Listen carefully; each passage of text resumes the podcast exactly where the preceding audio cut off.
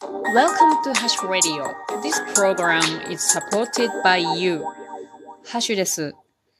昨日、今日と大雨が降っておりまして、九州の方ではひどい被害が出ています。皆さんはお元気でしょうか？たくさんの方が亡くなられている状況で、えーその方たちにはご冥福をお祈りします。それとともにですね、やはりこれは温暖化の現象なので、少しでも温暖化をね、和らげられるように、何か一つでも私も行動をしていきたいなと新たに思いました。それですですね、今日は、あのー私が持っていった、私というか私と夫が持っていた所有物がですね、フリーマーケットアプリの、えーメルカリっていうのがありますけれども、それでいきなり売れたので、それにちょっとびっくりしたことを話します。何の話やっちゅうことやけれど、要するに、えーっと、いざという時に、うーん、自分ができる力があるといいねっていう話をします。どんな話になってくんってこことやけど。話が上手にならんな。まあちょっと聞いてください。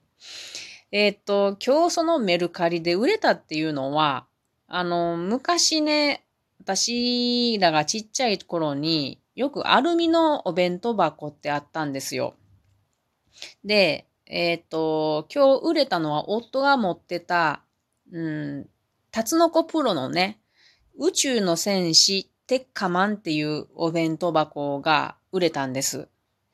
これね、あの、私も自分の持ってたんですよ。キャンディーキャンディーのアルミのお弁当箱。ですごく可愛くって使わないんだけれど実家からずっと持ってきてね。で夫も実家からずっと持ってきて14年間ずっと私たち持ってたんですよ。でも使わないの。でもなんかこうももったいないちゅうかな。やっぱり愛着があったんですよねでも使わんから やっぱり、えー使ってもらえる人に使ってもらえた方がいいねっていうことでそれで、あの、メルカリに出品したわけです。そしたら、キャンディーキャンディーは、すぐに売れたんですよ。同時に出品したんやけれど、結構な高値ですぐ売れました。やっぱり可愛いんやね。女の子好きなんやね。で、テッカマンは、もう、どうかな？半年以上経っとるけど、売れなかったんです。でも、これ、テッカマンはあかんわって、諦めとって。でも、あ、これは、テッカマンのこのアルミの弁当箱って、お米を炊くのに使えるわって私思っててね。だから、これは、あの、自分で使うものにしようと思ってたんです。でも、特にメルカリで消してなかったんね。出品を取り下げてなかったの。売れると思ってなかったから。それが今日売れちゃってね、あらまーっていう気持ちなんですけれども、うん。で、そのご飯を炊きたかったっていうのは、実はそのお弁当箱アルミなので、外とかでね、火があればご飯を炊けるなって思ってたんです。皆さんご飯ってどうやって炊きますか？私はもっぱら炊飯器だったんですよ。でも今もそうなんですけどね。でも、ご飯って火があれば炊けるんですよね。うん。火で炊いたことありますかねすごく美味しいんですよ。あの、炊飯器でも電気じゃなくてガスの炊飯器やったらとっても美味しいご飯になりますよね。やっぱり火の仕事は火が上手なんです。電気に任せたらなんかうまくいかないんですよね。なので、その火でご飯を炊けるっていうことに私は憧れていたんですよ。その電気反、電力反対やしね。だけど、やり方がなかなかわからないし、不安があるんですよね。やっぱりご飯失敗したらどうしようとか。なので、挑戦してなかったんです。でも、自分は山に登るので、ガスバーナーも持っているし、いつかはやってみたいなってずっと思ってたんです。で、ね、あの、水加減とかも炊飯器やと線が引いてあるからわかわかるけど、ね、その普通に、なや、鍋とか、そういう、うーん、アウトドア用の容器で炊くとかって、水加減もわからんし、なんか、なんかこう、難しいなって勝手に思ってたんですね。考えると、うちのおばあ、ひいおばあちゃんは、炊飯器で炊くときにも、いつもなんかね、あの、お米を研いだ後ね、で、水を入れてね、で、手をパーにして入れて、米の上にギュッと乗せてくっつけてね。で自分の手のどこに水面が来ているかでお、お水の量を測って炊いてました。あれはね、かっこいいなとずっと思ってたことです。で、そういう風に私もなりたいってずっと思ってたわけです。だから、なんかね、なんかもう、なんかもう、募ってきたんですよね。やっと、この、できるようになりたい自分も、自分も火で炊けるようになりたいって、炊飯器から離れたいみたいになんか思って。で、で、やっとこう、ちゃんと調べて、ある日鍋でやってみようと思ったんです。一人でね。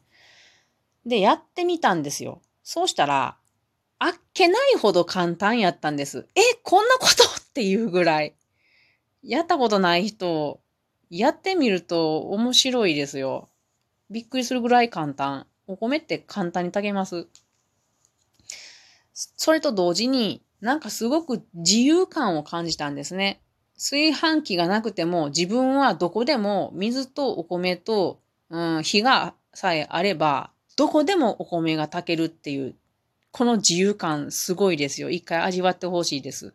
なので今日は皆さんにどうやって火でお米を炊くかを説明します。こんなんまあ調べたらすぐに出てくるんやけどね。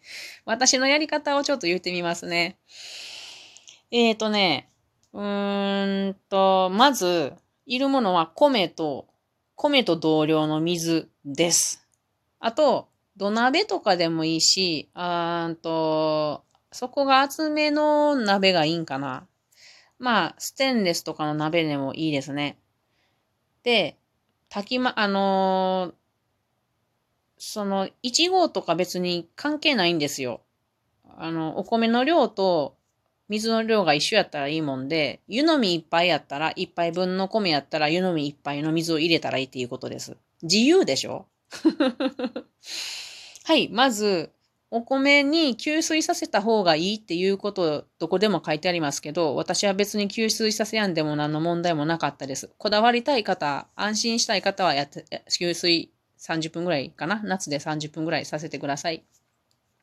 で、問いで、米を鍋に入れる、それと同量の水も入れる、蓋をする、中火にかける、沸騰したら弱火にして、うんと、み、水気が抜けるまでそのまま炊く。そのうちチリチリチリチリって言ってくるんやけどね。んで、水気がなくなったら、火を切る。10分蒸らす。そして混ぜて食べる。混ぜて食べる。こんだけですよ。簡単な、がめちゃくちゃ美味しい。ほんともう、明日にでもやってください。やってみて。やったことない人。美味しいから。で、びっくりするから。うん。なんかね、え、こんなこと、簡単なことを自分はずっと難しいことやと思ってやってこなかったのっていうのが、もったいなかったちゅうかな。ちょっと衝撃でしたね。でもね、あの、うちの夫はですね、お米には異常にこだわる人で、炊きたてじゃないと食べたくないって人なんですよ。なので、やっぱり便利な炊飯器を今は使ってます。残念ながら。私は冷めた米もすごく美味しい、美味しいと思うから好きなんやけど、夫はダメなんですよね。まさか、その、あの、凍らして、電子レンジでチンしたお米なんか絶対食べません、彼は。なので、まあ、しばらく炊飯器だろうなと思います。今のが壊れたらどうしようかな。でもまあ炊飯器かな。本当は電気から離れたいんやけどね。あんな大きいの機械持っとな、持ってなくてもいいもんね。うん。で、この、私はその自分で鍋で炊いた経験があって美味しいって思ったんですけど、この春、竹を切って、竹炊飯っていうのをする機会がありました。で、その時にね、自分鍋で炊いた経験があったから、水加減とかもうわかるじゃないですか。ああ、米と同量の入れりゃいいんやって。自分が、えー、っと、確かね、水加減して入れたんですよほ。んで、適当になんかもう、火、木とか燃やして、その上に竹をちょっと離しておいて、わーって、本当に火加減なんか適当やと思う、あれ。竹は黒焦げになったけれど、それで竹は黒焦げになって火が消えた時に米が炊けてた。めっちゃ適当でも炊けますよ。で、美味しかった。竹でもご飯は炊けます。美味しく。機会があったら、なんかみんなでやってみたいですね。ただ竹やと、ご飯が竹の方にいっぱいついてしまうのがもったいなかったですね。だから、いまいちかな。でも、できる、炊けるっていうことはいいですね。竹は便利ですね。うん。なので、えっと、今日皆さんにお伝えしたかったことは、普段から、なんかこう、身の回りにある電気に頼っていることっていうのを、うん、自分の力でできるようになっていくと、こういう、例えば大雨とかで非常事態になって避難した時とかも、何かこう、その分焦らずに過ごすことができるんじゃないかなと思うんです。なので普段から楽しみつつ自分の力を、えー、つけて豊かにいるといいなと思いました。では皆さん、今日も、えーと、お気をつけてしばらく雨が続きますのでお気をつけてお過ごしください。では、またね